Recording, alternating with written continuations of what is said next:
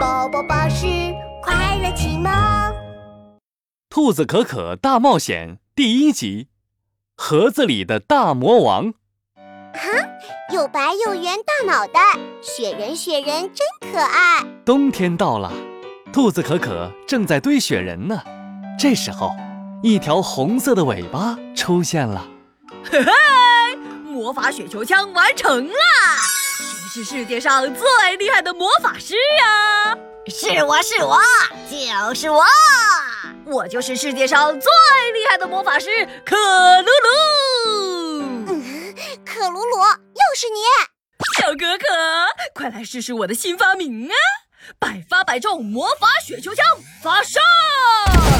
兔子可可拔腿就跑，可是不管它是直直的跑还是拐弯跑，魔法雪球就像是跟屁虫一样，紧紧跟着他。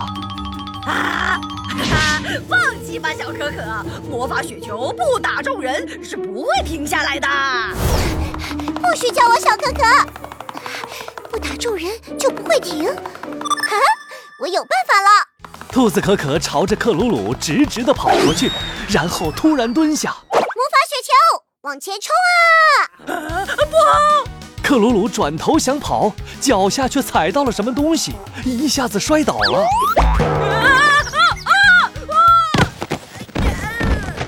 克鲁鲁在雪地上滚了三圈才停下来，魔法雪球砸在了他的脑袋上。是谁这么没有公德心的，乱扔东西？呃，这是什么？克鲁鲁回头一看，发现雪地上有一个闪闪发光的黑盒子，上面还有一张白色的贴纸呢。呃，好奇怪的黑盒子啊！嗯，这是什么呀？好奇的兔子可可摸了摸贴纸，没想到贴纸突然掉了下来，黑色的盒子发出一圈圈黑色的光，好大一团黑色的烟冒了出来。一个奇怪的声音在嘟囔着：“哈哈哈哈哈！终于出来了！我是黑烟大魔王，这一次我一定要用我邪恶的黑色力量污染全世界。只要全世界都被我变成黑色，我就能统治世界了！”哈哈哈哈哈！奇怪的黑烟。朝着远处一下子飘走了。克鲁鲁，这又是你的恶作剧，对不对？啊，冤枉啊，小可可，我才不会做这么低级的恶作剧呢！要是我来做……这个时候，森林里传来了小鸡莎莎的叫声，他们连忙跑过去一看，天哪！小鸡莎莎的家居然变得黑漆漆的了，墙壁和窗户都变成了黑色，一点光也照不进去了。里面的沙发、椅子、小床，还有小鸡莎莎最喜欢的布娃娃，这些全都变成了黑色。啊啊！我的家！啊！小鸡莎莎，别靠近！我总觉得这里有一股邪恶的力量，要小心啊！邪恶的力量？让我来检查一下。克鲁鲁拿出一个魔法探测器，对着房子一指。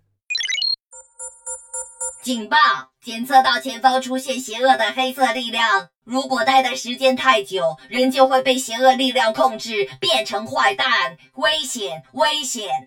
小鸡莎莎，这里到底发生了什么？哼，刚才有有一团奇怪的黑烟过来了，它吹了一大口气，黑色的烟就把这里包围了，一下子全部的东西都变成黑色了。还好我藏了起来，太可怕了！气死我了！到底是哪里跑出来的大坏蛋？嗯，等等，黑烟啊，大魔王啊，那不就是从盒子里跑出来的吗？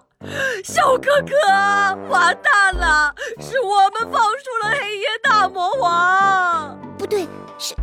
是。是我的错，都怪我碰了贴纸。兔子可可低下头，耳朵弯了起来。呃，不对不对，都怪我随地乱捡东西。